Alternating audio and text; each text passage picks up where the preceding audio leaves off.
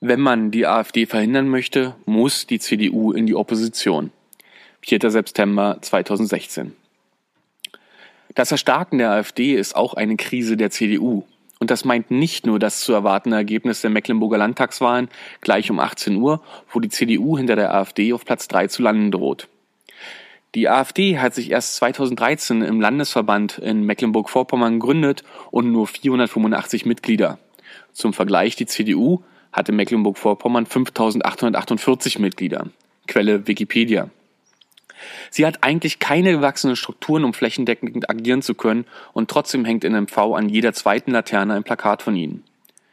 Die AfD ist eine Graswurzelbewegung, wie sie im Buche steht. Sie ist das Auffangbecken der wertkonservativen Entwurzelten und gleichzeitig das nationale Sammelbecken der Antidemokraten.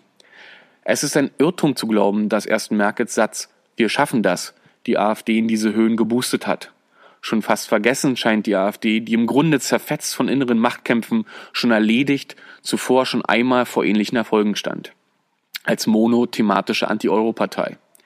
Wer sich dem Phänomen AfD also annähern möchte, muss bis in diese Zeit zurück, um zu verstehen, warum es sie gibt. Die CDU unter Angela Merkel hatte die Republik seit 2005 politisch harmonisiert und sich dafür im Wahlkampf mit der asymmetrischen Demobilisierung gerühmt. Die Wikipedia erklärt dazu, als asymmetrische Demobilisierung wird in der Politikwissenschaft eine Wahlkampfstrategie bezeichnet, bei der durch das Vermeiden einer Stellungnahme zu kontroversen Themen vermieden wird, die potenziellen Wähler des politischen Gegners zu mobilisieren. Und was im Wahlkampf sehr gut funktionierte, wurde auch in die tägliche Politik übertragen. Von den Journalisten wurde ihr Zaudern und Zögern zu jeder Zeit als kluges Handeln interpretiert und großgeschrieben, dabei war es zumeist nur zutiefst opportunistisch. Zuerst schaute man in Merkels Umfeld, wohin die Fähnchen wehten, und in einem stillen Halbsatz ließ man dann Seibert in einer Bundespressekonferenz die aktuelle Haltung der Kanzlerin verlautbaren. Jeglicher Streit und offene Debatte wurden vermieden und die Opposition versägte kläglich, sie darüber in die Defensive zu bringen. Die Kanzlerin und ihre Spin-Doktorinnen schafften es, ein nach Rot-Grün herrschenden tiefendes Bedürfnis nach Konsolidierung zu kanalisieren und zu sagen, keine Sorge, Sie kennen mich, ich bin Ihre Kanzlerin, ich kümmere mich. Das ist lange gut gegangen und dann kam Griechenland.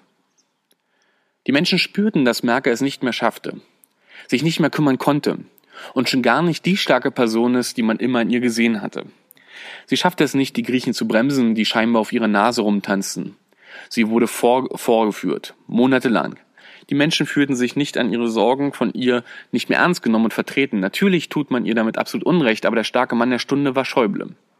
Schäuble, der mit eiserner Miene vor allem deutsche Interessen gegenüber europäischen vertrat und sich mehrmals direkt auf Konfrontationskurs zur Kanzlerin aufstellte. Und in dieser Zeit wurde die AfD groß, die gesegnete Zeit der Populisten, die Nulltoleranz des einfachen Bürgers. Viele Menschen glaubten dem das schaue ich mir noch einmal an, ich kümmere mich drum, nicht mehr. Merkel hatte den Bogen überspannt. Sie hat vor allem aber schlecht kommuniziert. Die Menschen in ihrem Vertrauen allein gelassen und ihre durchaus erfolgreiche Politik wenig erklärt. Sie wollte allein die Ergebnisse wirken lassen und hat nicht gemerkt, dass diese nicht mehr bei den Menschen ankommen. Denn folgte man Merkels Taktik, konnte sie nicht über konkretes Handeln, geplante Maßnahmen, mögliche Erfolge oder notwendige Korrekturen sprechen, denn es hätte alle politischen Gegner mobilisiert. Also hat sie versucht, sich weiter durchzuwurschteln und die Opposition und all ihre Koalitionspartner haben das Spiel mitgemacht. Bis die Harmonisierung auf die Wirklichkeit traf. Eurokrise und Flüchtlingsdrama. In der Eurokrise wurde sie als zu weich wahrgenommen und spürte die AfD die Wählerin zu. Und mit Wir schaffen das hatte sie scheinbar urlinke Positionen übernommen. Und das ist nur das Bild von außen. Auch nach innen weiß die CDU heute nicht mehr, wofür sie steht. Sie ist eine moderne Volkspartei, hat darüber vielleicht nicht ihre Wurzeln vergessen, aber doch die meisten, die diese Wurzeln pflegten. Sie hat diese nicht nur vergessen, sondern sogar vor den Kopf gestoßen. De facto können Konservative heute wenig mit dem Begriff konservativ umgehen. Sie wissen nicht mehr, wie er zu interpretieren ist. Das treibt die konservativen Menschen weg, die wie keine andere Wählerschaft Orientierung und Halt suchen. Die CDU muss wieder die Heimstätte der Konservativen werden. Das kann sie nicht in der Regierung, das geht nur in der Opposition. Wer sie in diese treiben soll? Keine Ahnung. Aber es scheint mir der sicherste Weg, die AfD zu entzaubern.